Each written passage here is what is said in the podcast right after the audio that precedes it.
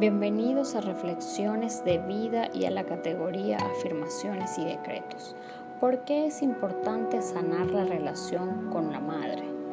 21 días de afirmaciones y decretos y este es el tema número 7, sanar la relación con mi madre. El vínculo afectivo madre e hijo durante la infancia determina nuestra personalidad. Estos seis pasos pueden ayudarte a recuperar la calma interior si la unión materna durante la infancia fue deficiente y sus carencias derivadas aún nos perjudican. Ahora, tú también eres adulta.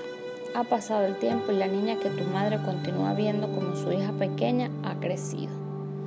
Tú marcas los límites. Los cambios que deseamos que se produzcan en los demás nunca llegan.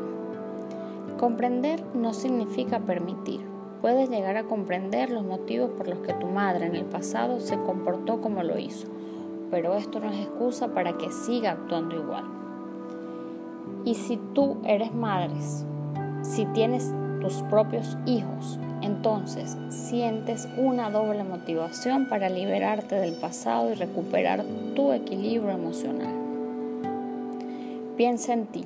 Si te ha pasado tu vida pendiente de los deseos o las expectativas de los demás, ha llegado el momento de pensar en ti mismo.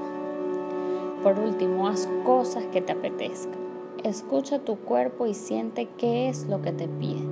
Puedes empezar por cosas sencillas como caminar por la playa, escuchar tu música favorita o desarrollar una afición olvidada.